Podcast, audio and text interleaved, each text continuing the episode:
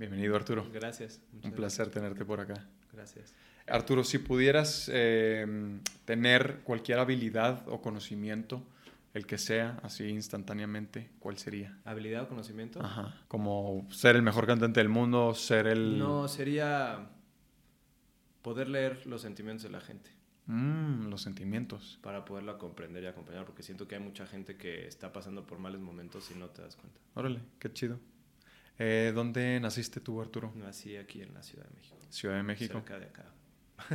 ah, sí, cerca de aquí. Sí, en el Hospital de México, que era en ese entonces. Ok, ahora, ¿qué es? ahora es Un Ángeles México, creo que se llama. Sí, ¿no? el que está que sobre... En viaducto. En viaducto, ¿no? Es. Ah, Ah, ok. el, el- el Hospital de México. Órale, ah, pues sí, súper cerca. Ajá. ¿Y aquí has vivido toda tu vida? ¿En la ciudad? Ajá. Eh, sí, viví en la ciudad, al sur de la ciudad, y ya más en tiempos profesionales he estado por muchos lados. Órale, sí, Sí. por el mismo trabajo tienes Por que... El mismo trabajo me ha dado la oportunidad de, de vivir en lugares, ¿no? Órale. Y, este, y bueno, hoy en día me fui al bosque.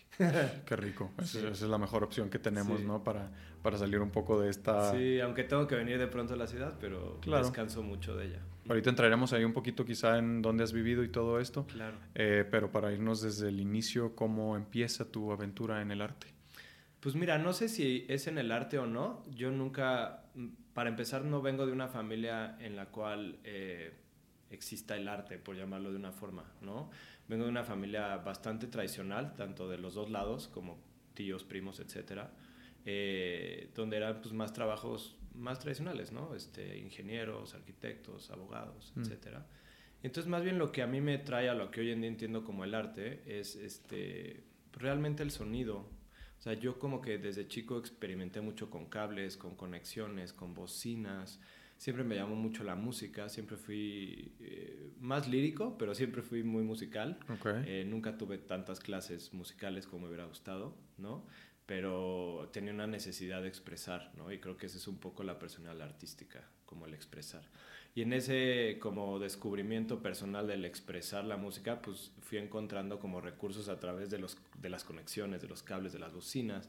Y fue lo que realmente al final me llevó a lo que era mi profesión, ¿no? O lo Mm. que hoy en día es mi profesión. ¿Y con qué empezabas eh, así más particularmente a, a, este, experimentar con cables y todo esto? Pues mira, este, muy chiquito, por azares del destino, con un primo que crecimos mucho juntos, este, nos surgió la oportunidad de poner música en, en una fiesta de, no recuerdo si eran 50 años de una tía o algo así. Entonces de un par de bodegas así familiares sacamos como un estéreo, otro estéreo, unas bocinas y, y, pues cómo hacer a través de lo que teníamos para que sonara más fuerte y no se apagara para poder como mantener a flote la fiesta que le habían cancelado el trío a la tía, no sé qué. Y bueno, a partir de ahí nos empiezan a contratar más señoras como a poner música en sus fiestas y ahí empezó como una experimentación con cables y con conexiones, pero más como DJ, ¿no?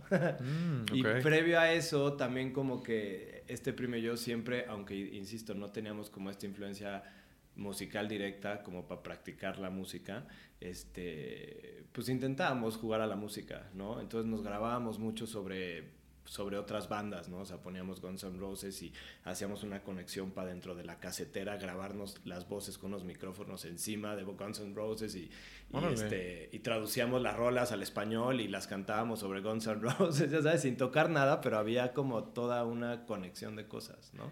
Y eso pues como que nunca lo he perdido. Creo que ya más hoy en día con los años ya me he separado un poco más. Ha habido tanta tecnología que me he separado más de lo técnico y, y Mm. básico que me llevó Claro. a esto. Pero así es como fui llegando, ¿no? Posteriormente, ya que empezó un poco mi vida profesional, lo que más me apasionaba y me sigue apasionando, nada más que ya no lo hago tanto, era grabar. Entonces yo salía con mi grabadora donde fuera, fuera de viaje, fuera de a una entrevista, fuera de trabajo, lo que sea. Llevaba mi grabadora y grababa ambientes de ciudades, de Mm. si estaba de vacaciones en una playa, grababa la playa, si estaba, o sea, hice un sound bank enorme porque me encantaba grabar. Claro. Y siempre he dicho que para mí la grabación, eh, no sé, si puedo ver mi librería de sonidos personales, cada sonido para mí hay una imagen a través de ese sonido, o sea, como que me trae conciencia de ese momento. Sí te remonta, ¿no? A eso Ajá. que viviste en ese momento. Sí, fuera lo que fuera, pero puedo casi ponerle una imagen a cada sonido que fui grabando. Me he topado ahora en redes sociales eh, alguna bandita que anda haciendo eso. Es que ahorita hay de todo, ¿no? En redes, pero hay muchos, la verdad es que no sé si sean como tal diseñadores de sonido o algo, Ajá. pero gente que se sale a la calle con su grabadora y te ponen, mira, así suena un tren llegando, ¿no? O así suena el avión despegando o lo que sea. Y, y como que ellos le dan este toque de, de, que te puede evocar esos, esos sonidos, ¿no? O sea, el tren llegando, que es más o menos lo que te evoca, el, el avión despegando y todo esto. Y, y, es una, pues una manera divertida, ¿no? Y, y artística de, de hacerlo. Exacto. Y esto que hacían ustedes entonces era o sea, lo, hicieron a partir de, de, ir experimentando, pues, de Correcto. esto funciona, si lo juntamos estos Ajá. dos cables, funciona. Íbamos al centro y conseguíamos, necesitamos ahora que dos de audífonos entran en uno, entonces íbamos y con, conseguíamos como ah. un splitter que nos diera dos audífonos y luego de ahí otro. Y, o sea, toda una experimentación. Aprendimos a soldar cables, o sea, ¿Ah, era muy divertido. Sí. Órale. O sea, ¿y eso eh, en qué, qué, edad era pues más o menos? Yo creo que desde los 7 como hasta los 12, 13, por ahí. Ok, o sea, sí, bien chiquillos. Ajá. Ah, y chido. luego más grande como que empecé ya a tocar más, este, pues, tuve un par de bandas, este, luego eso me llevó a estudios como a grabar demos y eso me volvía loco, o sea, tener una grabadora para claro. grabar, pues viniendo de grabar en cassettes, ahora poder grabar en un estudio multitrack, etcétera. Posterior, como que con la música, eh, pues me fui clavando más en, en, aparatos, entonces este, ya empecé a conocer Pro Tools, que es el software que hoy en día, por lo menos en postproducción de sonido, es el estándar. Mm. Eh, compré una grabadora personal que tenía este, multitrack y empecé a aprender a grabar en multitrack. O sea, creo que la música para mí fue un maestro más allá que una forma... Bueno, y en esa instancia de mi vida de juventud como una, un modo de expresión personal de lo que sentía yo por dentro. ¿no? Claro pero sobre todo me educó, o sea, como que al yo querer grabarme, me fui, a, fui aprendiendo a utilizar las herramientas, ¿no? Sí, pues no hay mejor escuela, ¿no? Que ir, irle sí, moviendo. El ir... crafting, ¿no? Día Exacto. a día. Y este de Pro Tools, eh, ¿es el que usan también los productores de música y DJs en, y esto? En música hay más vertientes, ah. porque hay músicos que se acomodan a grabar y componer en ciertos softwares, ¿no? Pero sí en la postproducción de sonido es generalmente Pro Tools y profesionalmente te podría decir que es el estándar. Okay. Y en los músicos, por lo que sé, eh, usan distintas herramientas, pero usualmente como la mezcla y la masterización va a través de Pro Tools también. ¿Y cuándo te decidiste entonces ya por eh, estudiar la carrera en forma? Pues mira, nunca estudié la carrera per se de sonido, mm. o sea, porque en esas épocas no había, ¿no? Estamos, o sea, había quizá por ahí en, fuera de México o y eran carreras más de ingeniería en audio, podría ser, ¿no? Okay. No, no, como tal. Por allá existía una en Vancouver que sí tenía como el sound design como un, pero no era una carrera como un curso de un año o algo así, ¿no? Que eso es lo que hoy en día muchos chavitos en México hacen. Eh, entonces, eh, en esa búsqueda, lo más cercano fue estudiar comunicación. Claro. Estudié comunicación eh, en la Iberoamericana, este, en la Ibero, y, y, ahí empecé a descubrir que también el sonido podía suceder en el cine y fue donde encontré un mundo que no conocía, ¿no? Este, a través de un maestro logré encontrar como la persona que me guiara dentro de este medio, que también en México empezaba otra vez como este nuevo cine mexicano, como el nuevo boom donde llegó Amores Perros, donde venía, este, yo qué sé, y tu mamá también, por ahí antes estaba creo que Sexo, Pudor y Lágrimas, o sea, hubo como un, un, boom de, de, la industria como más moderno, ¿no? Y también ahí empezó a agarrar un auge el cine nuevamente. Y en esta producción en específico había una persona que estaba innovando mucho, trabajando de la mano con Niñarritu, que era Martín Hernández, y a través de un profesor de la universidad logré llegar a donde él trabajaba y pues, empezar pues, ahí al la, servir cafés, a mm. lo que fuese. Si me daban una oportunidad de hacer un spot de algún comercial de radio, lo hacía, hasta que finalmente pude volverme parte de su equipo de trabajo, que era muy pequeñito y pues evidentemente todos eran mucho más grandes que yo. Claro. Y realmente así empecé, en eso, ¿no? O sea, la carrera más bien me acompañó.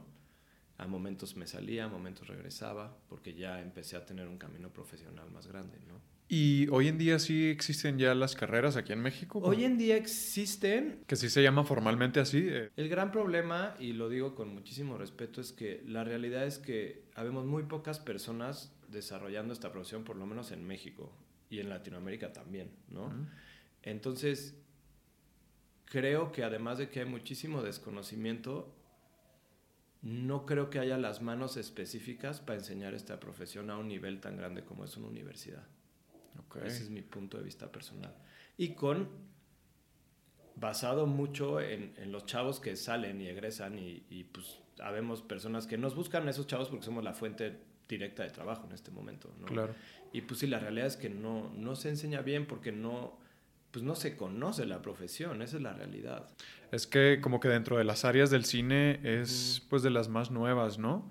Vi que como tal el, el, el título de diseñador de sonoro en, en, una película salió por primera vez en 1979 con, ahí debe haber sido. con Apocalypse Now, creo. Esto lo encontré ahí en un, en un documental que te digo que me puse a ver que, digo, ya, se, ya, ya, existía seguramente antes la persona que se encargaba de, de, grabar el sonido y todo esto, pero como darle el, el, el, título formal o profesional de diseñador sonoro que salió por primera vez en, en el 79 con Apocalypse Now, con este hombre que se llamaba, se llama eh, Walter Murch. Ajá. Entonces como que, pues sí, ¿no? Dentro de las áreas del cine, pues es, es de lo más nuevo, entonces pues ha tardado un poco y luego, pues bueno, aquí en México tardamos un poco en que lleguen más las uh -huh. cosas, aunque no sabía que, que no había eh, pues tanto... O sea, empieza a verlo, pues. Claro. Lo que yo creo es que no hay las manos que la impartan de la forma correcta. Esa es la realidad. Y por otro lado, también considero que en este momento,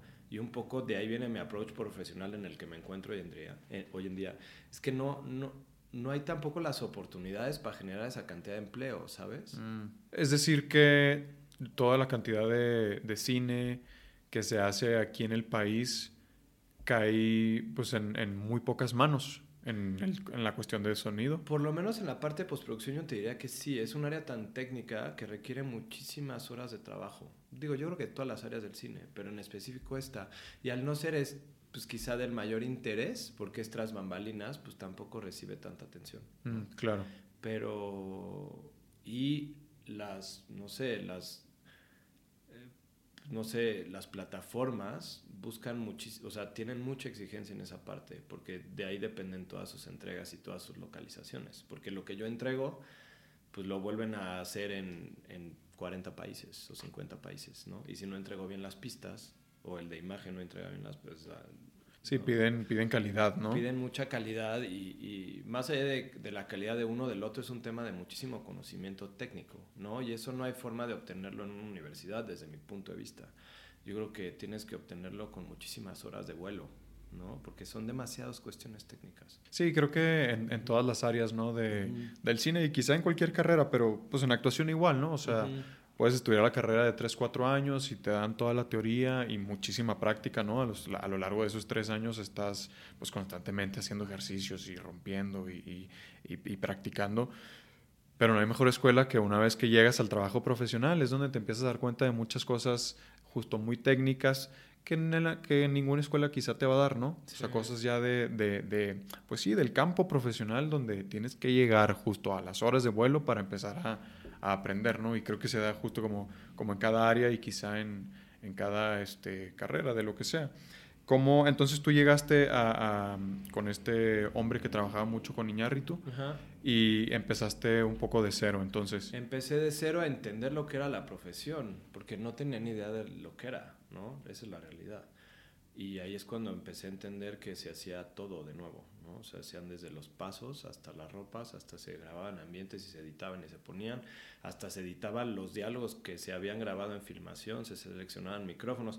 No sabía que los actores, cuando había un tema técnico con sus micrófonos, iban al, al estudio a regrabar las cosas o a agregar líneas no sabía que la música después se mandaba, no sabía que se incorporaba, o sea, no sabía que existían tantas áreas dentro de la profesión misma. Sí, como lo decíamos ahorita, ¿no? Si, si, uno que, por ejemplo, está dentro de la industria y todo, no conoces exactamente qué es todo lo que hace el, le, pues todas las, los, las personas de sonido, ¿no? Eh, esta persona, entonces, digamos que te fue, o sea, si, si te tomó un poco como de la mano y te fue enseñando, o se dio naturalmente que tú fueras eh, aprendiendo todo el, el, craft? Yo creo que eh, yo creo que de las dos, ¿no? Yo creo que me enseñó mucho, pero también creo que su acierto más grande y quizá viene mucho de su personalidad como persona es este que me dejaba yo experimentar y toparme ¿no? mm. con cosas. ¿no? Okay. Y eso me ayudó a crecer mucho y al mismo tiempo como que me tocó estar con él en un momento de boom para él como profesional, ¿no? Entonces eso me llevó a aprender cosas junto con él también, ¿no? y, este, y pues, tener experiencias fuera y etcétera. ¿Qué fue como lo primero que empezaste a hacer? Lo primero que hice dentro de, ya como en esta profesión, eh, fui artista de folies, es Mm. decir, era la persona que caminaba a los personajes, o sea, yo veía al actor en pantalla y re- este, replicaba sus pasos con distintos calzados, o luego las manos, luego las caricias, o luego si tenía un, un vaso, pues le ponía así para que sonara el agua, ¿no? O sea, todos los movimientos actorales los recreaba yo en el estudio. ¿no? Justo, por ejemplo, para la gente que, que está escuchando esto por primera vez, Ajá. se tiene que regrabar todos esos sonidos, ¿no? Sí. Digamos que en la producción se hace, ¿no? Está la persona de sonido directo, que Ajá. es el que está grabando desde los diálogos hasta todo este tipo de cositas, ¿no? Cuando dejas el vaso. Pues mira, la que está en filmación principalmente su trabajo y su única responsabilidad, desde mi perspectiva, es captar los diálogos de los personajes de la mejor forma. No nos interesa oír nada de lo demás. Nos importa que el diálogo se entienda, que esté bien microfoneado y que esté bien entregado, ¿no? Entre más limpio, mejor. Claro. ¿no? Posterior a eso, este, pues se edita la imagen junto con el audio y ya es cuando nos llega después a nosotros, ¿no? Muy cercano al corte final. Una vez que nos llega, ahí empiezan como las áreas de trabajo, que principalmente se dividen en tres, ¿no? Es diálogos, música y efectos. y efectos. Entonces, diálogos, eh, pues es lo que dices, ¿no? O sea, ya que nos llega ese sonido, seleccionamos, cuando tú hablas, selecciono solo tu micrófono y quito el mío para evitar ruido. Si el micrófono que está aquí arriba, que es el boom, me sirve también, lo uso de acompañamiento, si no lo quito porque es más ruido. Y así me voy encuadre por encuadre, escena por escena durante toda la película o el episodio, ¿no? Posterior a eso calificamos, oye, pues este diálogo raspó o lo que sea, hay que regrabarlo. Buscamos en otras tomas a ver si existe ese mismo diálogo y esa misma interpre- interpretación del actor para reemplazarlo. Si no existe, lo marcamos como doblaje. Puede servir ahí, por ejemplo, o sea, a lo mejor hubo un roce con el, el, el Igual lavalier hubo un- que traiga, Exacto. y- pero te funciona el boom. si está suficientemente cerca así, o me puedo ir a la toma 2, o a la Mm. toma 3, o a la toma 1, y ver si, probablemente si es un qué, lo pudo haber hecho muy parecido, pero si igual si es una, una acción más de drama, pues Ujú. probablemente la línea, pues hay, hay tipos de actuaciones, hay actores que son, replican mucho sus líneas, hay otros que improvisan toma a toma, ¿no? Entonces Sí. probablemente no lo encuentres igual y tienes que llamar al actor a regrabar, ¿no? Qué complejo porque, por ejemplo, yo desde el lado acá del actor digo, em, sucede, ¿no? Que quizá en la primera escena no, no lo lograste, o sea, hubo Ujú. algo ahí que no conectaba con la emoción y, y que se ve obviamente transmitido o no transmitido en, en la voz. Y quizá en la toma 2 o en la 3 ya se logró. Sin embargo, en la que sí, sí se logró, a lo mejor ahí, ahí fue donde hubo el, el rozón en el micro.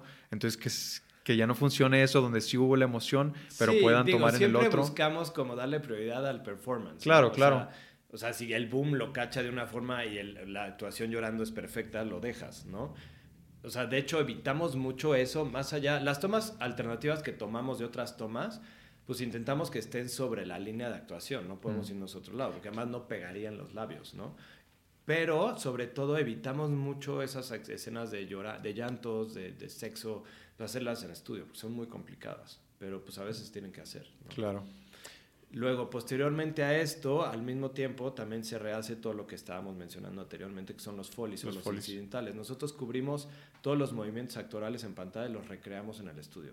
Por dos razones. Uno, para ficcionar mucho más. O sea, creo que el personaje agarra un carácter sonoro cuando tiene todo lo que el puesto le suena, ¿no? O sea, su caminar, su movimiento, sus llaves, su cinturón, lo que sea, ¿no?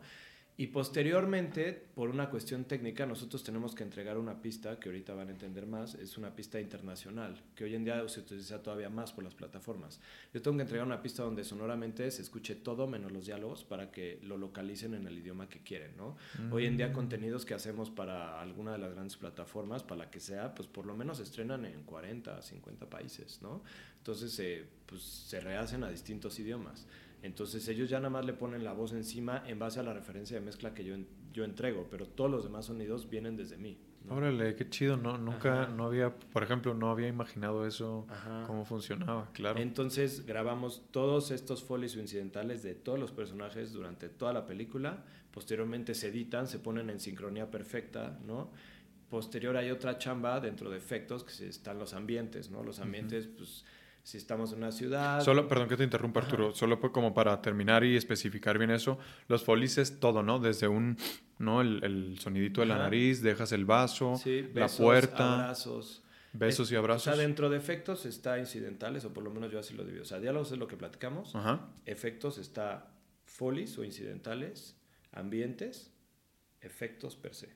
¿No? O sea, son como tres. Tres. Ahorita estamos en los folies. Los folies son como la recreación actoral en movimiento de todos los personajes en sonido. ¿no? Y eso está la persona en un estudio. Hay una persona adentro ejecutando como artista y otra en, del otro lado de la cabina grabando y marcando las tomas del que está y ecualizando al que está haciendo el performance actoral, digamos. Ok, esto obviamente mientras están viendo la película para Correcto. sincronizar. O sea, primero como que espoteamos o hacemos un marcaje general de todo lo que hay que hacer, que ya te imaginarás las marcas, es una locura, ¿no? Dividimos por grupos, usualmente lo hacemos pasos, props o utilería, Ah, ropas y body touches, body touches, esto, besitos, este, etcétera, ¿no?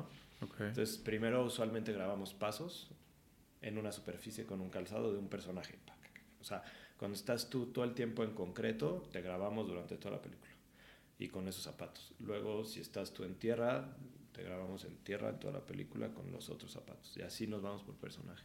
Posterior, la utilería, ¿no? O sea, eh, pues, vasos, llaves, este, todos los, o sea, todo el tema de utensilios de cocina, este, todo lo que se te va a ocurrir de utilería. Todo es lo que eso. toquen Ajá. básicamente, ¿no? Los, los Luego están los cuerpos, que pues, aunque parece lo más sencillo, es lo, luego lo más complicado, porque hay, for- hay formas de que grabar esto para que no ni un clic, por ejemplo. Como Claro. Entonces tienes que Ah. hacerlo de ciertas distancias, formas. Y luego está la ropa. La ropa hacemos una pasada general de ropa. Para integrar los doblajes es muy importante ponerle ropa casi todo el tiempo. O sea, si yo muevo el cuello, le metemos un ruidito de cuello, o sea, como de sonidito. Porque a la hora que incorporan los doblajes internacionales, como que pega, como que es un blend la ropa. Ah, ok. Y hay ropa más específica y muy obvia, ¿no? El abrigo que se quitan, el suéter que se ponen, etc. Claro. Entonces, esos son los incidentales. Posteriormente están los ambientes. Ajá. Los ambientes, digamos que es generar el ambiente sonoro para el espacio donde está la película, ¿no? O la escena en específico. Eh, recordemos que estos micrófonos, como este, son direccionales. Entonces, en un sistema básico como es el surround, que son 5.1, es decir, 3 enfrente, 2 atrás y el subwoofer, pues esto llenaría solo una bocina, que usualmente es la central donde vienen los diálogos. ¿no? Mm. Entonces nosotros tenemos que generar sonidos para que nos engloben y nos meten sonoramente un poco más 360 en las cosas. ¿no? Ah. ¿Qué- ¿Este sonido se le llama, es el Atmos? Eh, el más básico es Surround 5.1 y de ahí ya nos podríamos ir al Atmos, pero creo que entraríamos en cuestiones más técnicas. Ah, ok. pero el sistema básico de, de un Surround System es 5.1. Digo, solo para no entrar tanto, pero existe el 5.1, el Dolby Atmos y hay No, otros, ¿no? Eh, O sea, básicamente es monaural, que es Ah. una bocina, estéreo son dos bocinas, 5.1 son tres bocinas, o sea, es el estereofónico, uno en medio y dos atrás, más el punto uno que siempre son los graves. Luego el crecimiento que obtuvimos es el 3, el 5.1, es decir, 3 enfrente, 2 acá, más 2 en medio, laterales, que es el 7.1. Ok. Y luego de ahí ya viene el Atmos, que es el que hablas, que es igual, el 7.1, es decir, 3 enfrente, 2 en medio laterales, 2 atrás, ahí van 7. Y luego empieza el punto 1, que es el subwoofer, y el punto, lo que sea, arriba, en el techo. Entonces, el sistema más básico de Atmos es 7.1.2, es decir, tienes dos bocinas acá. ¿Y qué, qué- cuál es el que más se maneja? Pues mira, el, el más básico es el 5.1 y se siguen pidiendo muchas cosas en 5.1. La ventaja que tiene el Atmos es que del sistema más grande, que sería 7, o el más utilizable sería 7.1.4, es decir, en el techo tienes atrás, izquierda y derecha, de adelante, izquierda, derecha en el techo, ¿no? Supongo que los cines tienen eso. Algunos cines sí, no tantos. En México vamos muy bien con eso, pero Ah. no tantos. Este, pero la ventaja que tiene es que es como la imagen. Si grabas a 4K, bajarte es muy fácil, ¿no? Claro. porque tienes la calidad más grande. Igual acá, si tú mezclas un contenido en Atmos, bajarte a un estéreo es relativamente sencillo. Ok. De irte un estéreo a irte un Atmos, ahí sería más complejo porque pues, como llenas las bocinas con qué elementos. ¿no? Claro. Entonces estamos en los ambientales. Entonces, los ambientes son, pues, generar el espacio ambiental de los lugares, ¿no? Entonces, imaginemos un restaurante. En un restaurante tendrías que poner una capa de gente hablando y murmurando, no sé qué, pero si este es un lugar que está cerca de una vía eh, transitada, tienes que meterle tráfico y de pronto este Los cubiertos, los ¿no? cubiertos, o sea, como un ambiente, ese sería el ambiente del restaurante.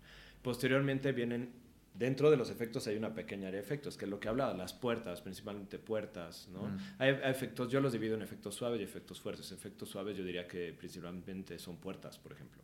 O sea, hay puertas todo el tiempo, porque además es un recurso de, es un recurso de, de edición pues, muy grande, ¿no? Para cortar escenas, etcétera. Y efectos fuertes te diría que pueden ser balazos, este, coches, o sea, automóviles todos, este, trenes, eh, aviones, todos esos son efectos. Ahí entraría como todo lo que se usa en las películas de fantasía o acción, como explosiones y... Explosiones y esas cosas sí, y dentro de efectos yo también meto una pequeña área que se llama diseño de sonido, porque hay sonidos que no existen y hay que recrearlos, ¿no? O sea, un monstruo, pues no, no es como que vas y grabas un monstruo, ¿no? Claro. Es que genera el sonido de un monstruo. Y es un blend de muchísimas capas de sonido, ¿no? Ok. Entonces, ese es efectos, engloba todas esas áreas, o sea, son este, folies, ambientes, efectos per se, y una parte de diseño de sonido. Y están los diálogos, y la música, yo, bueno, la industria, y yo también la divido en tres partes, que es la música original, que es el score, o la composición original para, para la película. Para la película. Eh, hay música de licencia que pues muchas veces han visto en películas que existen como piezas de algún este, cantante famoso o lo que sea. Esa es una música que se compra en específico para la película, para que funcione. Claro. Y también existe la música procesada, que no necesariamente es de un actor famoso, puede ser de librería o compuesta para, pero es una música que procesamos. Para el restaurante, por ejemplo, necesitaríamos ponerle una música de fondo. Mm, que también se compra entonces. También se compra, este, puede, porque a veces pues, es una discoteca en la película y pues necesitas una canción famosa para la discoteca. Entonces se compra, pero además se procesa, por ejemplo. Y entonces hay personas que hacen em, individualmente todo eso. Bueno, de la música, pues por supuesto, ¿no? Está el compositor de la música. En la música, digamos, está el compositor. Y por otro lado está el music supervisor, que el music supervisor o el supervisor musical es el que se encuentra de, esa, de litigar esas rolas, ¿no? O conseguirlas, los derechos de las canciones famosas, etc. ¿no?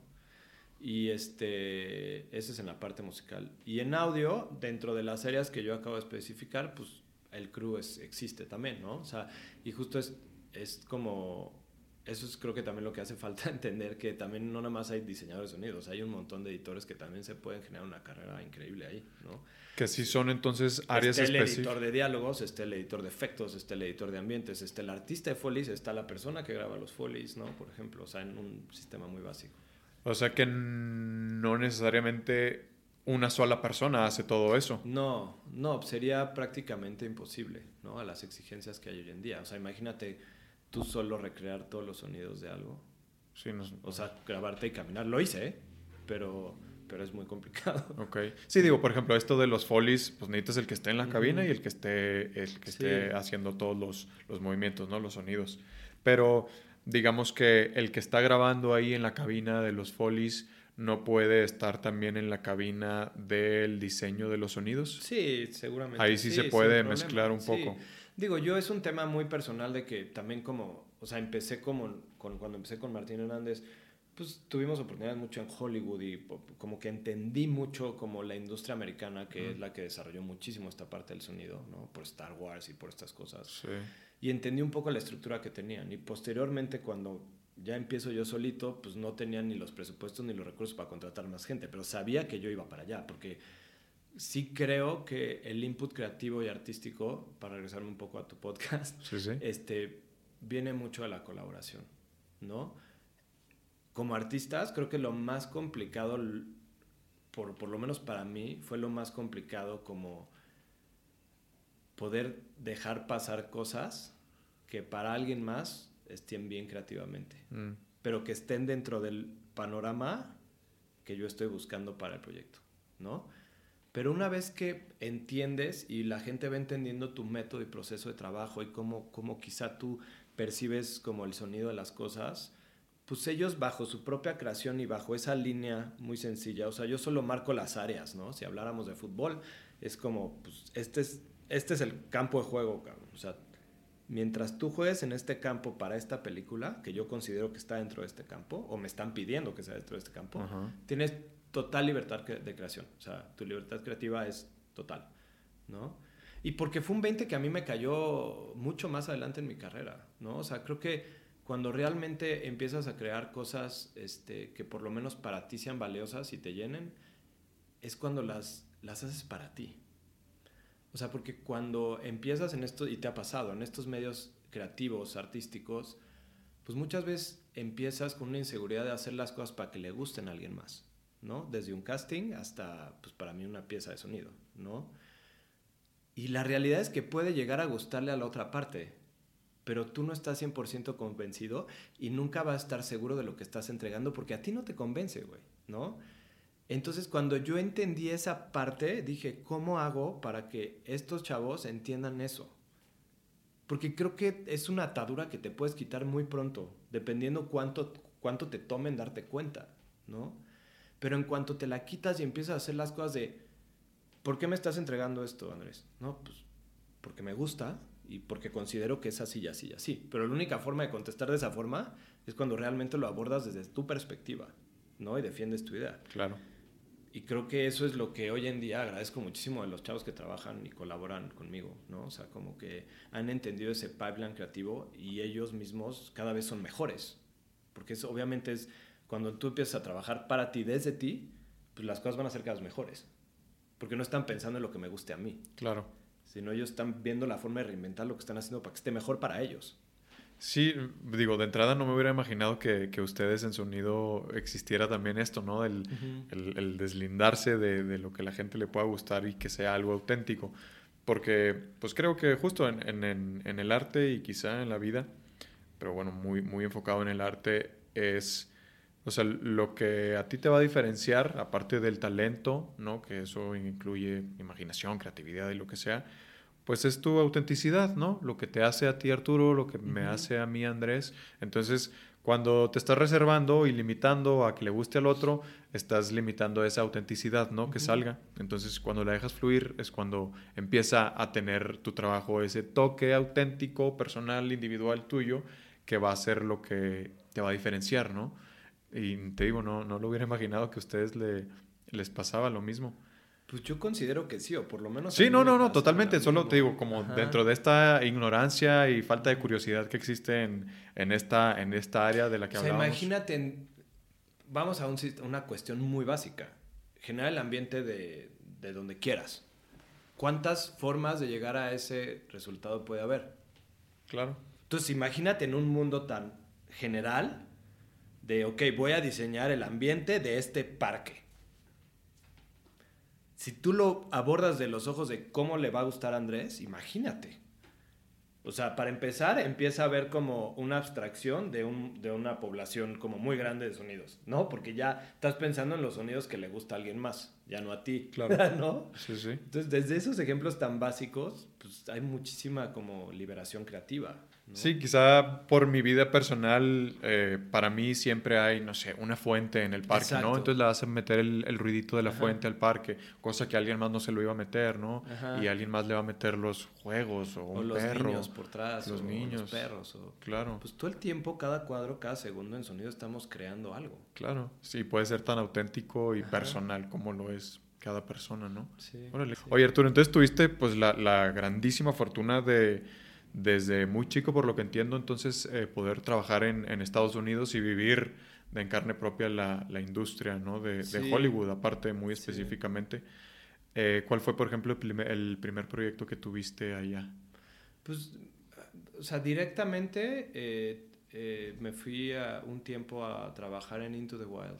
Uh -huh. Es una película que dirige Sean Penn. Sean Penn, ajá, ajá. con este actor. Con Emil Hirsch. Emil Hirsch, ajá. Y estuve trabajando como seis meses dentro de Skywalker Sound, que en ese entonces seguía siendo de George Lucas. Mm. Hoy en día todo Lucas creo que es de Disney. Ajá. Y este y pues es, era dentro de su rancho. Skywalker, él, él, tiene un rancho cerca de San Francisco y cuando estaba haciendo Star Wars, él como que quería revolucionar el sonido, ¿no? Con este famoso THX de que las naves, yo le decía, yo no más, o sea, quiero que las naves no nada más pasen de izquierda a derecha en un estereofónico, sino que pues la gente la sienta atrás, ¿sí? Entonces genera Skywalker dentro de su rancho, que era como unos estudios de sonido para empezar a evolucionar. Okay. Y posteriormente Skywalker se volvió como la meca del sonido para postproducción de cine, ¿no? O sea, digamos que es el Abbey Road de, mm. del sonido. Del sonido. O sea que este, él fue un, un parteaguas. Eh... Yo diría que sí. Y Skywalker, pues en ese entonces, pues era la, o sea, yo creo que sigue muy ahí, pero en ese entonces sobre todo era la meca del sonido. O sea, cuando llegué a trabajar ahí, que pues siento igual era una película pues más indie, ¿no? y llegué porque pues, me estaba llevando Martín a trabajar con él allá. Okay. Este, pero al mismo tiempo, para que te des una idea, este, estaban haciendo al lado de mí Piratas del Caribe, enfrente este, Transformers, acá al lado estaban haciendo Los Simpsons, acá atrás Ratatouille, este, estaban los Cohen abajo con No Country Old Man, estaba... O sea, para que te des una idea del lugar, o sea, es como estar en Abbey Road y estar, ver pasar a Elton John y luego que pase no sé quién, y, ¿sabes? O sea, sí, sí, sí. Sí, o sea, lo, lo mejor de la lo industria mejor de audio estaba ahí en ese momento. ¿no? O sea, por lo menos, pues te estoy hablando de Transformers 1, o sea, como de Piratas del Caribe 1, o sea, fueron pues piezas de sonido que pues, cambiaron mucho la industria. Que tienen ya, ¿cuánto tiempo fue eso? Pues esto era 2007. Sí, como 20, 2007. Y George Lucas fue entonces como este parteaguas, pero lo hacía en colaboración con el que fue el sonidista, ¿no? Que me parece que se llama Ben, ben Hurt, ben, Burt. Ben Burt. Em, ¿O estoy equivocado? O sea, ¿George Lucas fue el que inventó todos estos sonidos? Pues como que no los inventó, pero algunos sí, pero no me gustaría aclararme porque la verdad no, no desconozco exactamente, pero sí generó este espacio donde se generara esta locura creativa. Yo pues, llegué mucho más tarde a esto. Claro. pero donde yo, en el momento en el que yo fui ya estaba, estaba sucediendo esto, ¿no? Y ahí pues percibí muchísimo cómo trabajaban, por ejemplo, cómo mezclaban, cómo organizaban el flujo de trabajo. O sea, imagínate mezclar Piratas del Caribe. O sea, solo en batallas la cantidad de elementos que podía haber. Claro. Solo de folies o incidentales. Imagínate caminares, brazos, props, lo que había, ¿no?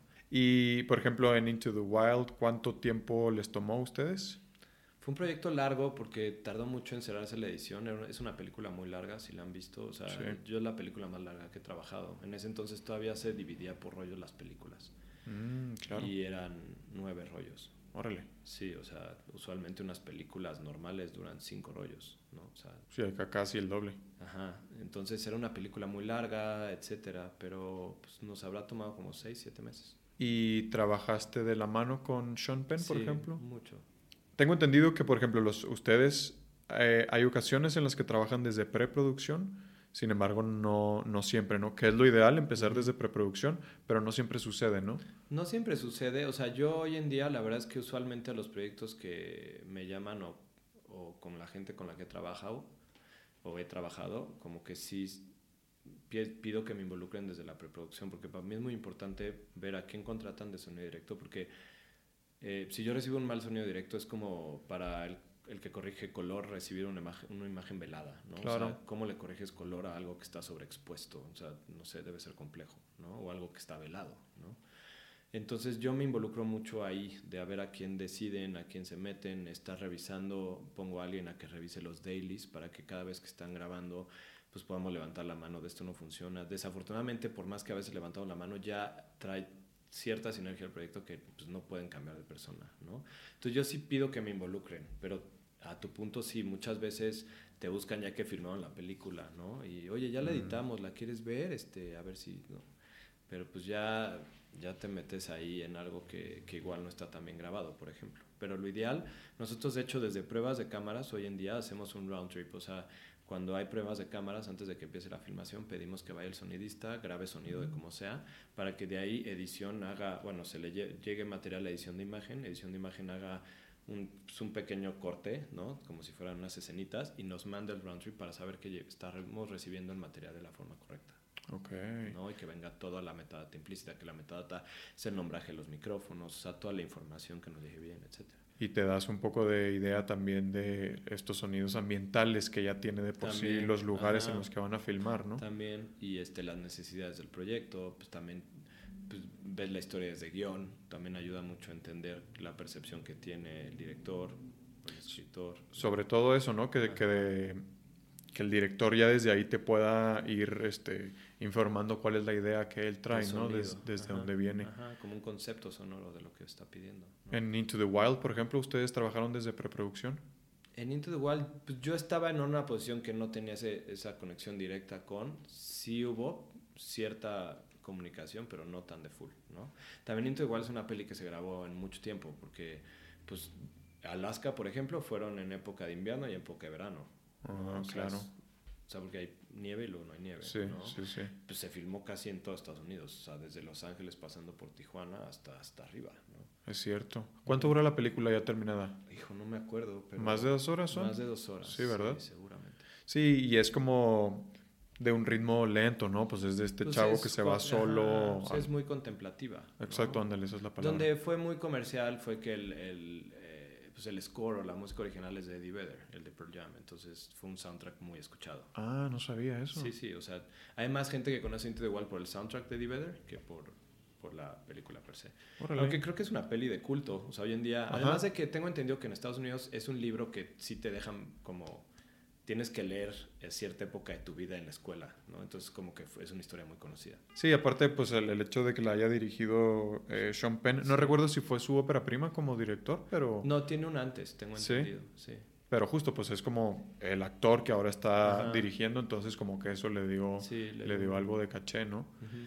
Y te- eh, terminaste entonces Into the Wild y estuviste, ¿cuánto tiempo me dijiste ahí en Como Sky- seis meses más o menos. Ok, sí. y luego en Skywalker, o sea, ese En fue... Skywalker como seis meses. ok, ajá. que fue donde hicieron la Into Ajá, the Wild. Ahí la editamos y la mezclamos. Ajá. De ahí que regresaron a México. no me acuerdo, creo que empezamos a hacer Rudo y Cursi, algo así, algunas otras dos películas.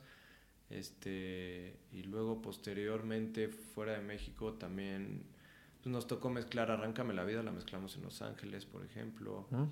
Luego Beautiful de Iñárritu, me tocó vivir en Barcelona un rato. Entonces también ahí entiendes el como el mundo europeo cómo trabaja, ¿no? Y con este sistema gringo que ahora traíamos, convergerlo no fue tan fácil. Ah, claro. Tan no lo fue que acabamos mezclando después de meses en Barcelona, acabamos mezclando en Los Ángeles Beautiful, ¿no? Entonces otra vez regresamos a Los Ángeles a acabar Beautiful. Y, o sea, ¿te fuiste a Barcelona eh, solamente a mezclar o estabas no, en sonido estábamos directo? editando day by day. No, editando ya en Ah. Pero Alejandro es un director que le gusta como el work in progress todo el tiempo. O sea, no es un director que quiere dejar pasar el corte final.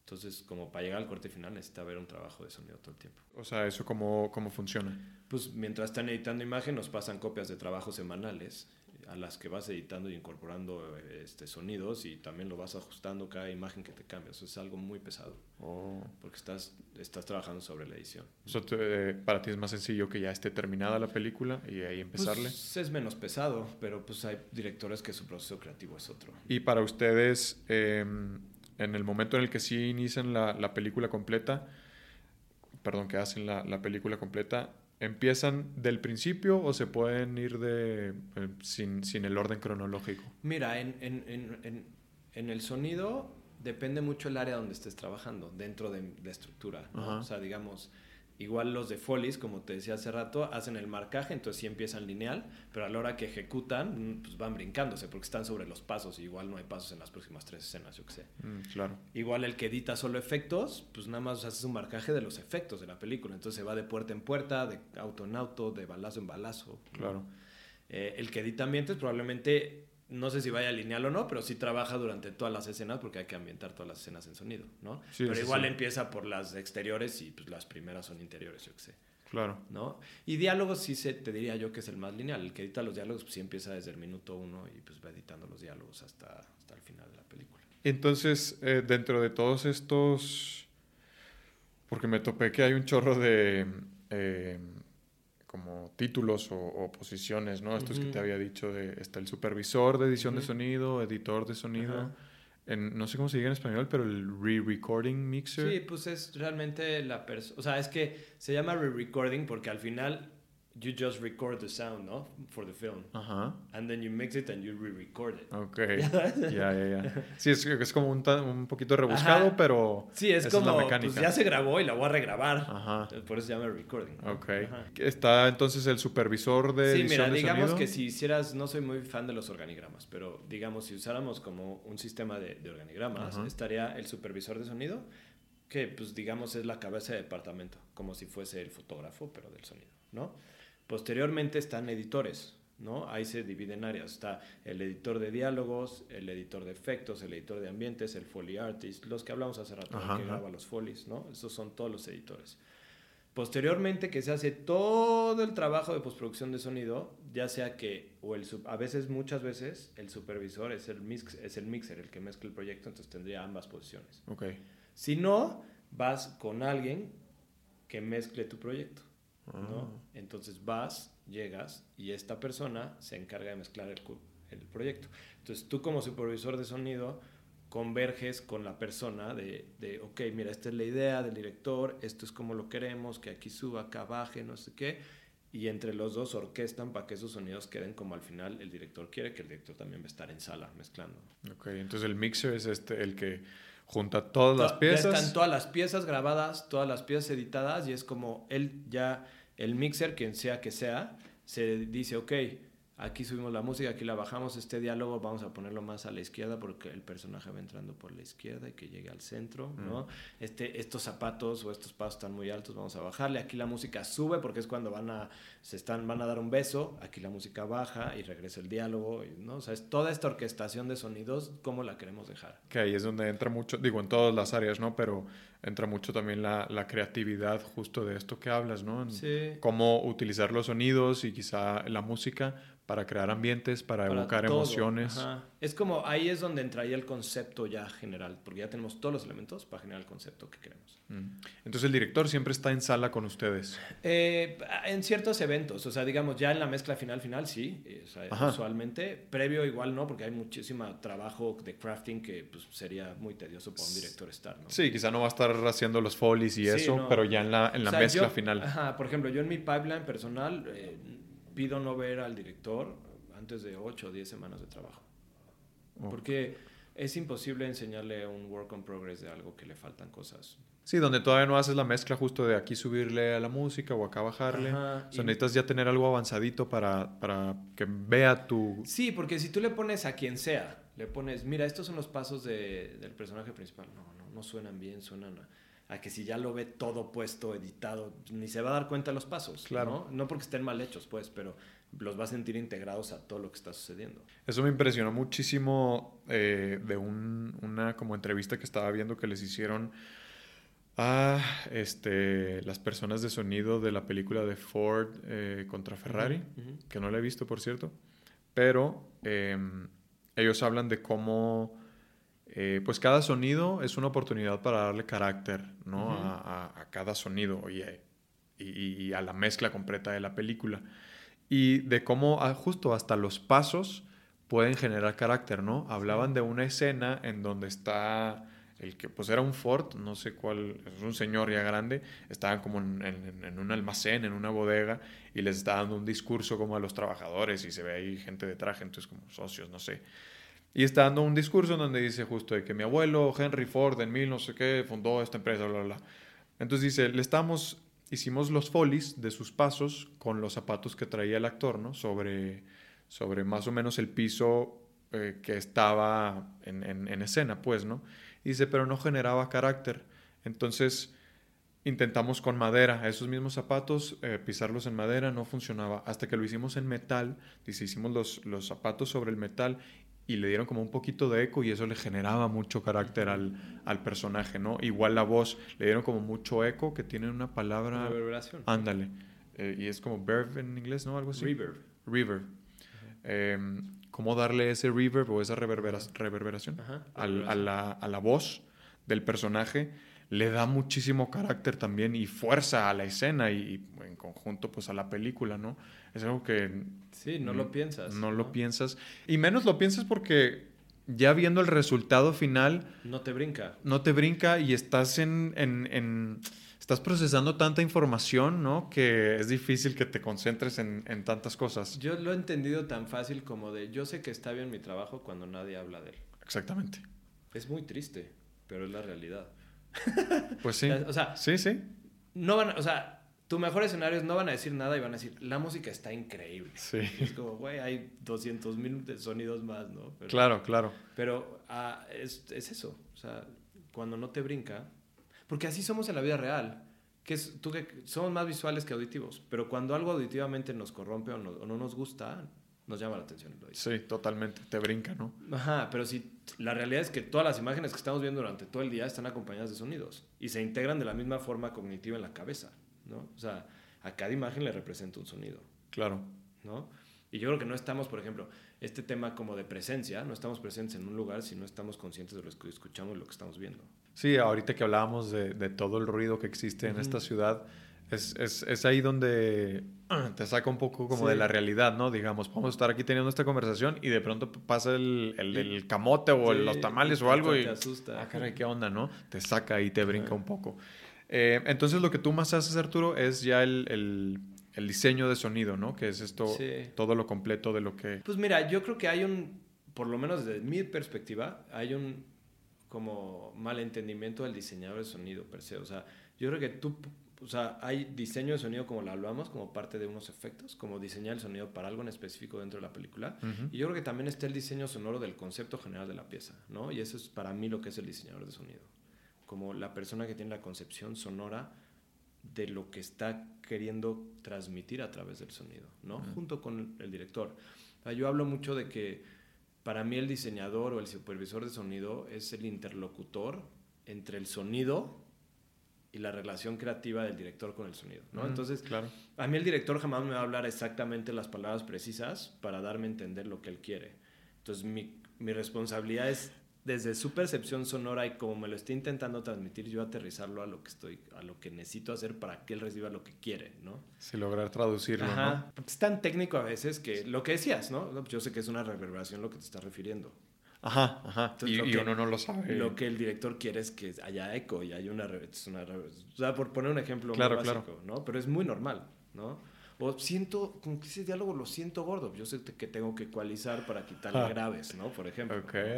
Entre estos son ejemplos muy básicos, ¿no? Sí, pero todo eso. A, algo más abstracto de aquí quiero hacer sentir con el sonido que el personaje esté desolado. Mm. Entonces, bueno, pues eso lo puedes aterrizar de mil formas, ¿no? Claro. Pero pues desde el sonido, entre menos haya, va a haber más soledad. Entonces. Que eso te funciona o vas encontrando como esa sinergia o ese entendimiento Em, conforme más trabajes con el director, ¿no? O sea, ya sí existe esta relación de director. Sí, eh, también, y, o sea, sí, digo, ojalá pudiera trabajar con los mismos siempre. Me pasa muy seguido, pero pues también hay de otros, ¿no? Pero con los que trabajo más seguido es chistoso porque hasta se van como educando en los términos del sonido, ¿no? Claro. Es como ya no, güey, sí necesita más reverberación eso. Ah, chingón. ya. hablas el lenguaje, no, ¿no? Ese doblaje no se siente. Yo creo que hay que ecualizarlo más. Ah. así.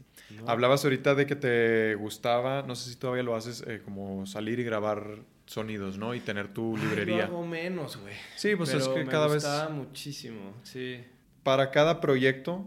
Eh, porque sé que aparte de que cada quien tenga su librería, por ejemplo, su librería personal, hay librerías eh, ya digitales, ¿no? Que puedes encontrarte. Mira, un poco como nosotros trabajamos en el equipo, siempre yo promuevo que se graben las cosas para el proyecto. Mm.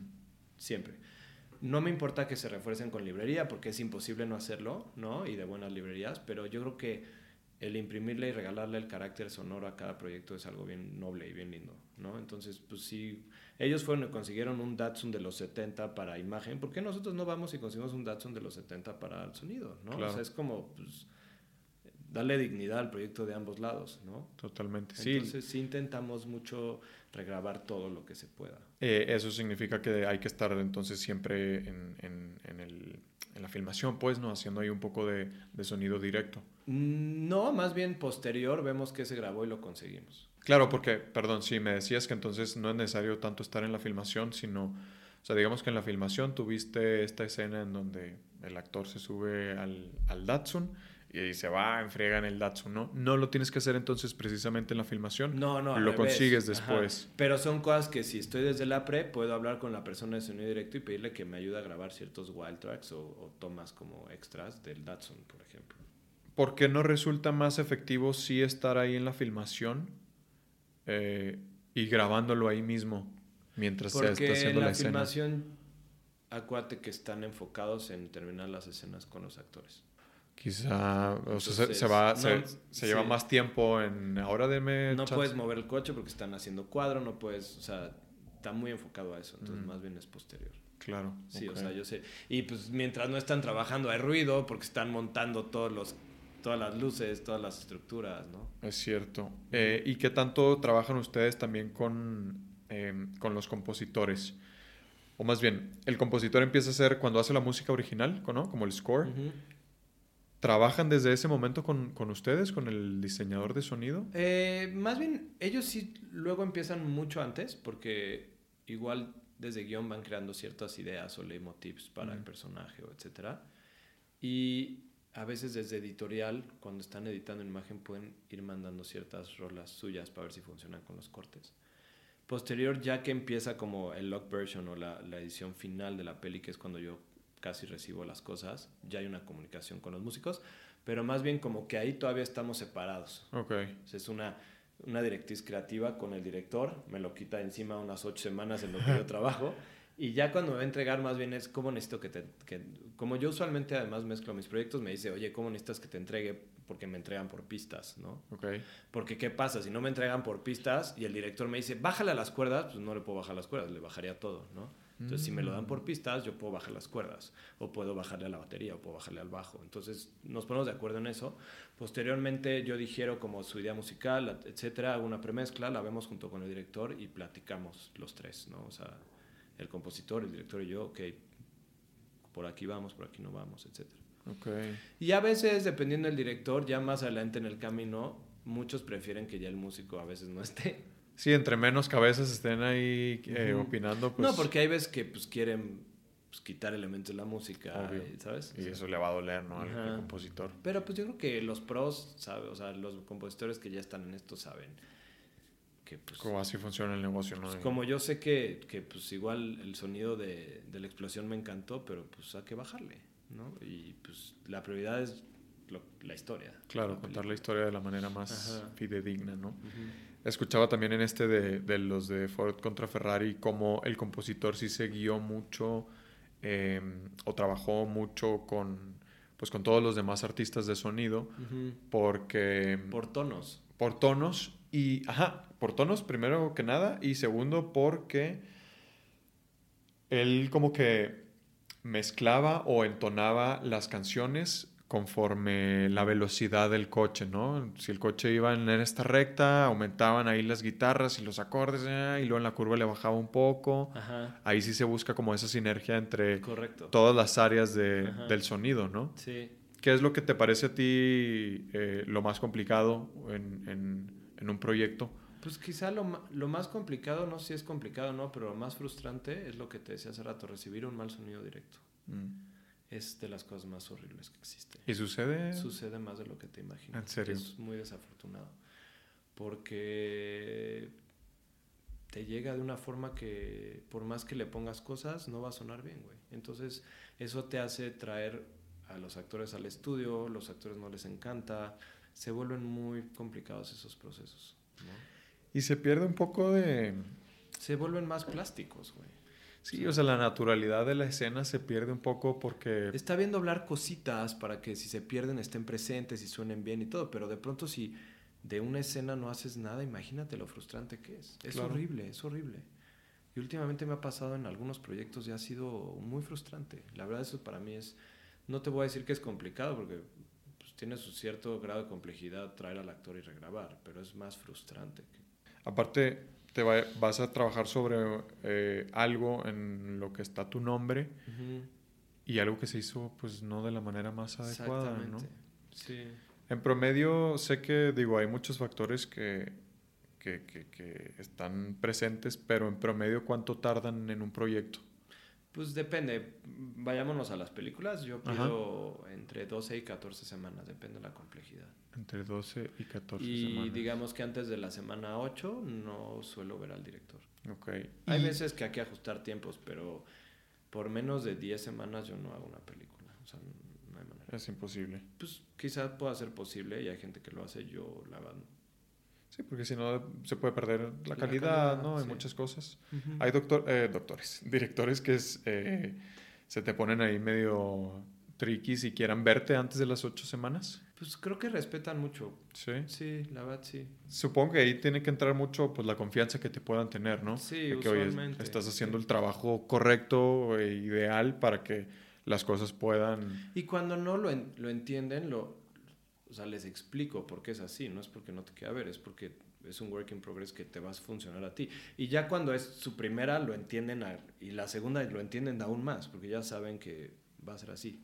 ¿Cómo se ve, Arturo, un día de bloqueo para ustedes o un mal día en la oficina? Por ejemplo, para nosotros, los actores, pues es esto, ¿no? De que, oye, güey, salí el casting y no conecté, siento que esto me faltó, no hice mal, o ya en el set, ¿sabes qué? Esta escena no conecté, no estaba escuchando, eh, siento que hice un mal trabajo ah, y sales todo frustrado, ¿no? ¿Para ustedes hay algo similar?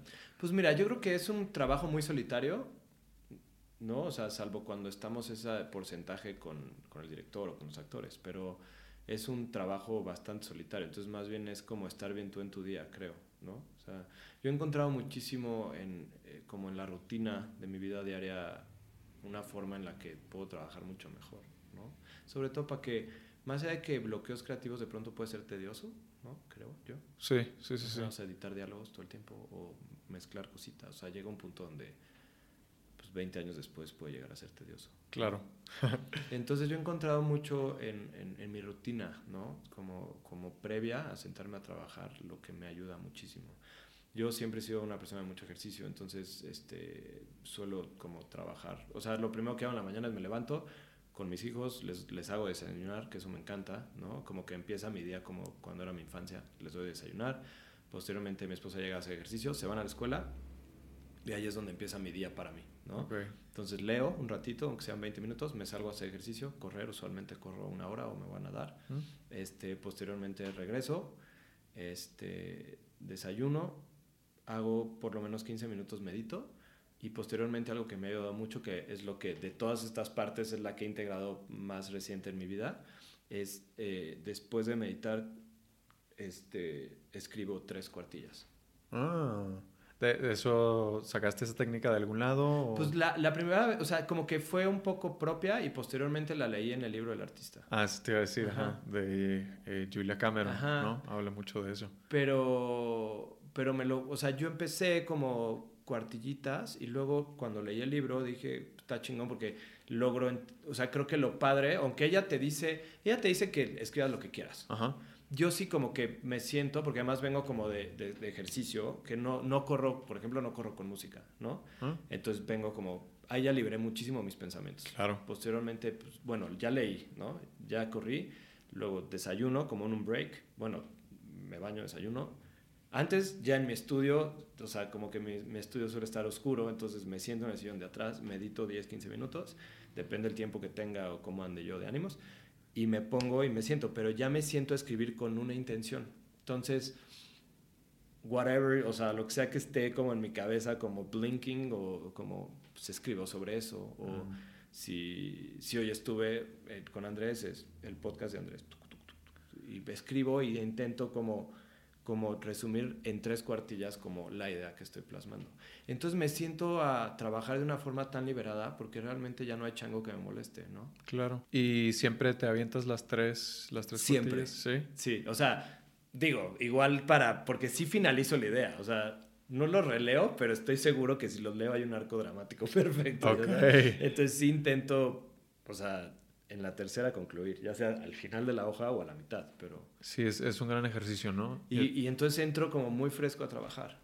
¿No? Por lo menos mi vida humana ya no, ya no me está haciendo interferencia. Sí, después de todo esto que dices que haces, ya justo, o sea, la mente debe de estar en un... Muchísimo. En un este, flow muy neutral, muy agradable, ¿no? De, de, paz, de calma, en el que puedes entrar a trabajar de una manera más sencilla. Y el irme a vivir al bosque me ayuda todavía más, porque no existe una interferencia como de tráfico y eso. Sí, sí, sí, totalmente. me ayuda muchísimo. Qué chido. Regresándome un poco, Arturo, eh, ¿Cuánto tiempo te costó hacer esto que me decías de liberarte de querer darle gusto a los demás y trabajar a partir de lo que tú quieres? Está muy chistoso porque se va a linkear con lo anterior. O sea, muchas de las cosas que estoy escribiendo últimamente en las tres cuartillas, este, ¿qué digo? Intento hacerlo diario, pero por lo menos sí te puedo decir que cuatro días a la semana, esa es mi rutina. O sea, por lo menos cuatro de siete días, dependiendo si me tuve que venir a México o lo que sea. Pero, este, intento últimamente escribir como los 20 que me han caído durante mi profesión. A lo largo de toda, de toda la carrera. Sí, porque creo que el siguiente paso personal, más allá del curso y como transmitir y darle awareness a mi profesión, quisiera como escribir algo, no sé qué salga, pero como para justo como una guía de, de shortcuts, ¿no? Porque sí creo que nosotros que fuimos más jóvenes en cierta época, pues hubiera estado padre tener esta referencia de que se pueden hacer las cosas, ¿no? Hoy en día la gente puede abrir Instagram y te conoce a ti o conoce a otro, conoce a otro y dice, ah, pues ahí está, sí se puede, no sé qué. Hace 20 no había esta comunicación tan directa con la gente que estaba haciendo las cosas, ¿no? Entonces como que estoy escribiendo mucho los 20 que me han caído, ¿no? Y este es un 20 que me cayó, ¿no? Por ejemplo, el decir, a ver, güey, o sea, me tiene que gustar a mí primero. Mm. Porque cuando trabajaba con Martín, Martín pues tiene un carácter complejo y como que pues a veces me daba miedo entregar las cosas porque me, pues, no le gustaba. Claro. ¿no?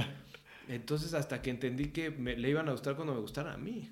Y ese pues habrá sido un 20 que me cayó, no sé, güey, hace 14 años por ahí.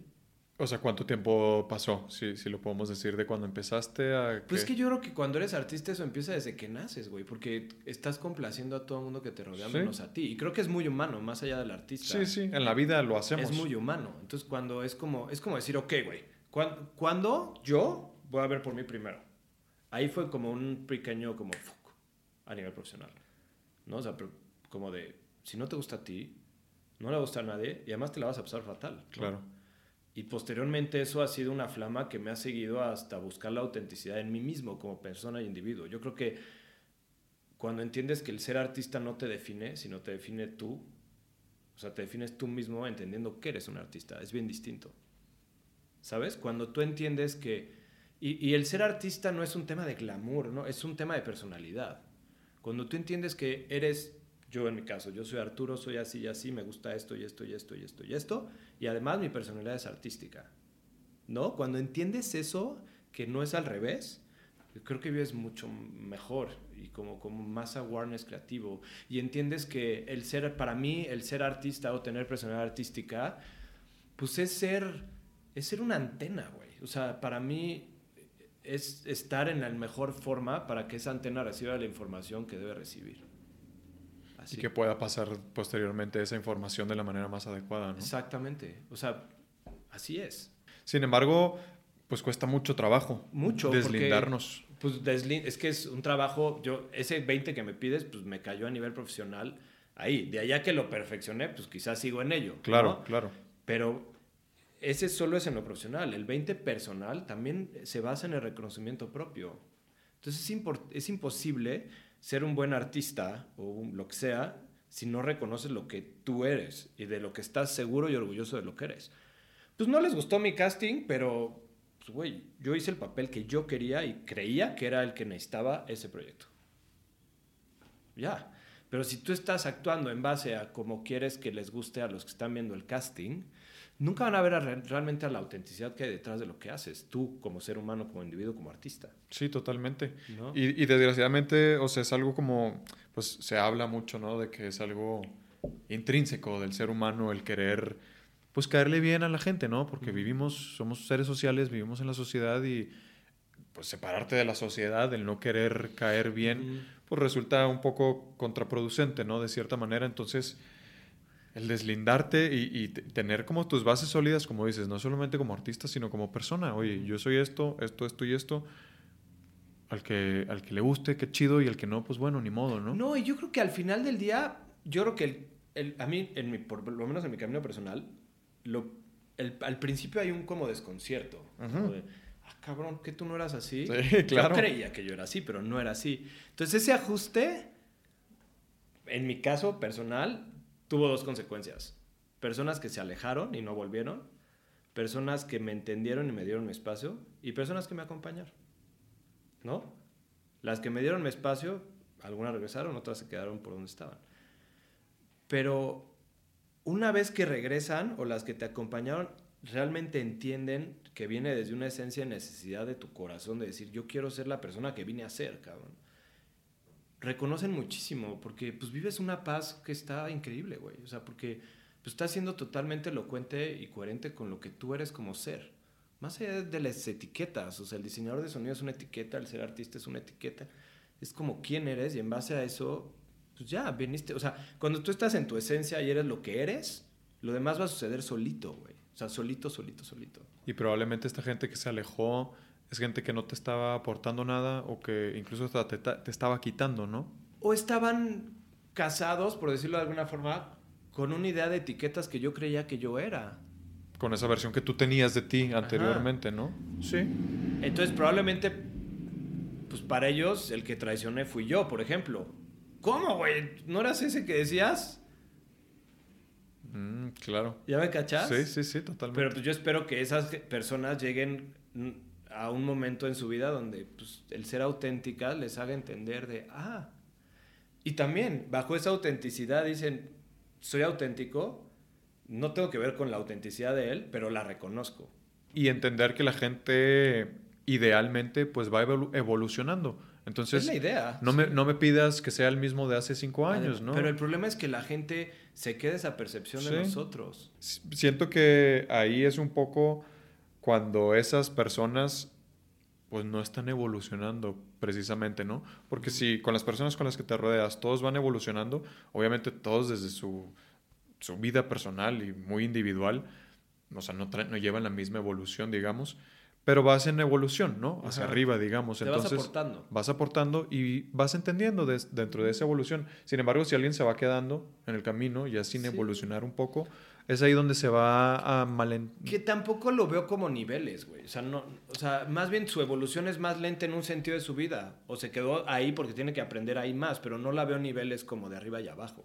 Sí, o sea, es como, claro, es, como, es como, pues yo, yo, yo quise evolucionar así este lado, digámoslo en lados unilaterales. Yo quise irme para este lado porque me tocaba ir para este lado y tú te quisiste este lado. Ahorita, pues no convergen, no va, o sea, esta carretera no llega.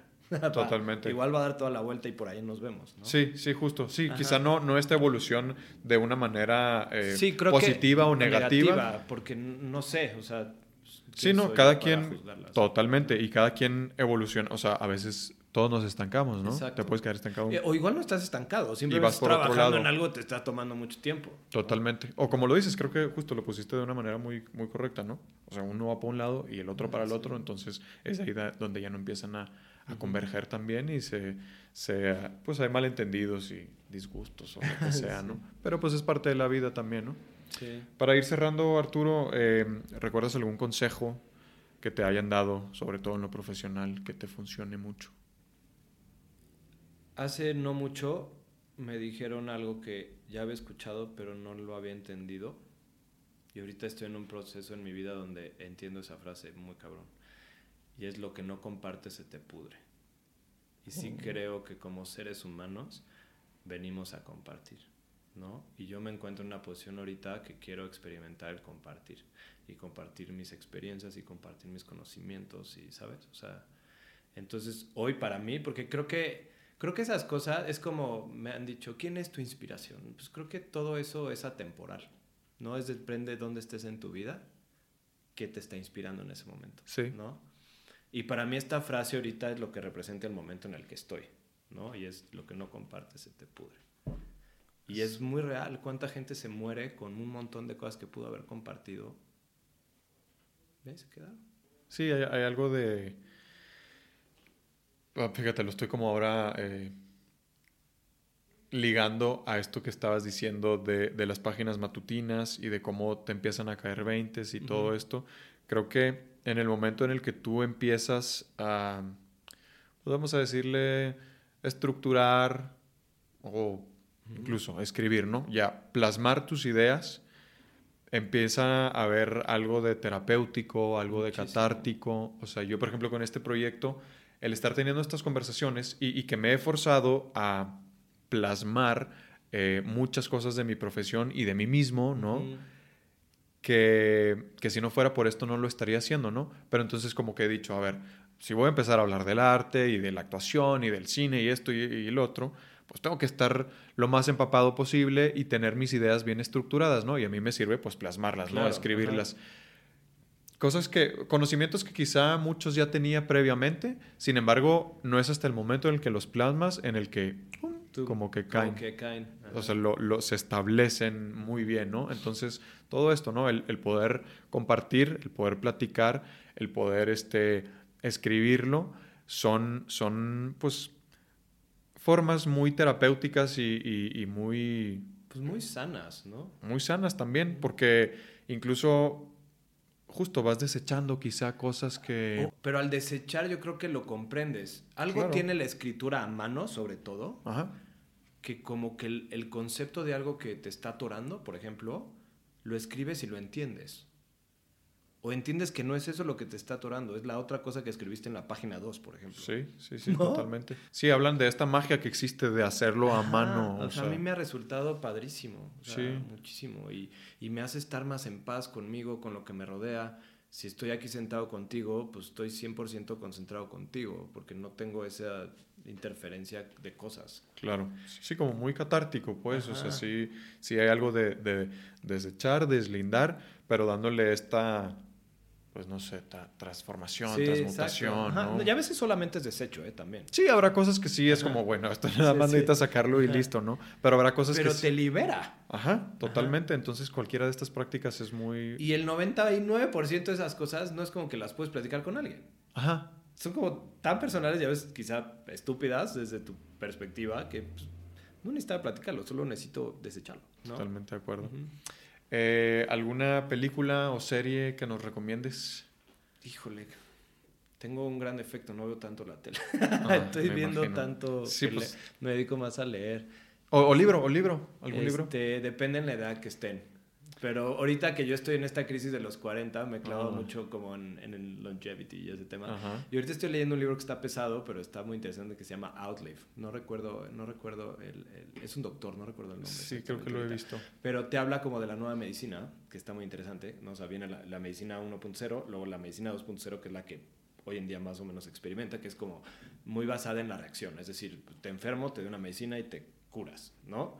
Y la medicina nueva, que es la que habla este libro, la 3.0 que le llama el autor, eh, habla más como de la medicina preventiva, que es donde está el mundo ahora, que la cantidad de enfermedades que se pueden prevenir y no nada más causa-efecto, ¿no? O sea, creo que hoy en día estamos, los, los médicos están hechos para arreglar problemas más que para prevenirlos, ¿no? Y habla un poco de eso. Y pues, no sé, está muy divertido. Órale, sí, suena, suena muy interesante. Sí. ¿Y uno como para la crisis de los 30? La crisis de los 30. Mira, más bien te digo, yo creo que de, de, mis libros favoritos, que más bien por esa etapa, o sea, me voy a remontar como a esa etapa donde vino el otro clink de quién es Arturo. Ok. Que creo que surge entre los 30, 33, desde los 27, por ahí es como, ¿quién soy? o sea, ya, ya no estoy atado a mis papás, ya no sé qué, ya no tengo esta etiqueta de, o sea, a mí, por ejemplo, pues, siempre he tenido un carácter fuerte y siempre me dijeron que era muy enojón. Entonces yo me creí una etiqueta de que yo era enojón. Y siempre en mi cabeza, yo decía, pues no soy enojón, güey, pero pues, la gente me tiene etiquetado como enojón, entonces yo me considero un enojón. ¿no? Y seguramente lo era. Hasta que entendí que la única forma de, de no ser enojón era entender que pues, igual y aceptar que era un enojón. Entonces, ¿qué pasa cuando aceptas las cosas? Pues ya no te molestan, güey, porque entonces es que ¿Qué pasa cuando reconoces que eres enojón? Pues cuando te vas a enojar dices, ya te estás enojando otra vez, cabrón, ¿no? Entonces, pues ya no te enojas. Claro. O cuando te enojas, decides enojarte. Que está bien padre, porque cuando decides enojarte, a diferencia de solo enojarte, cuando decides tú enojarte, te puedes decidir cuándo es enojar. Entonces, como ahora sí me voy a enojar con esta. Claro. Pero al ratito ya me voy a dejar. Pero bueno, para esa época, eh, yo, yo me gusta muchísimo The Untethered Soul se llama La liberación del alma en español. Mm, no lo conozco. Y este, de Michael Singer. Y acá de salir el nuevo que se llama Living Untethered, que es como viviendo liberado, pues.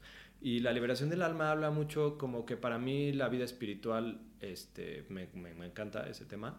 Y bueno, ahora tiene un boom sobre todo.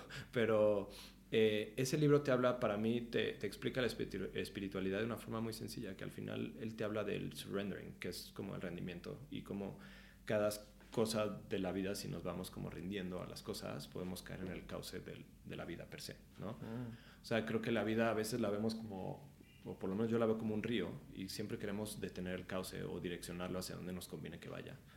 Pero si realmente dejamos que ese cauce nos lleve, la vida nos tiene cosas maravillosas. Que es un poco de lo que decías, ¿no? Como una vez que aceptas las cosas, pues fluyen como tienen que fluir, ¿no? Exacto. Entonces lo que para ti, desde tu mente, podría ser un obstáculo o un fracaso, pues la vida igual te está protegiendo de algo y te está llevando a algo todavía más chingón que tú en tu mente y en tu perspectiva quizá tan narrow o tan corta no ves como una oportunidad. Totalmente.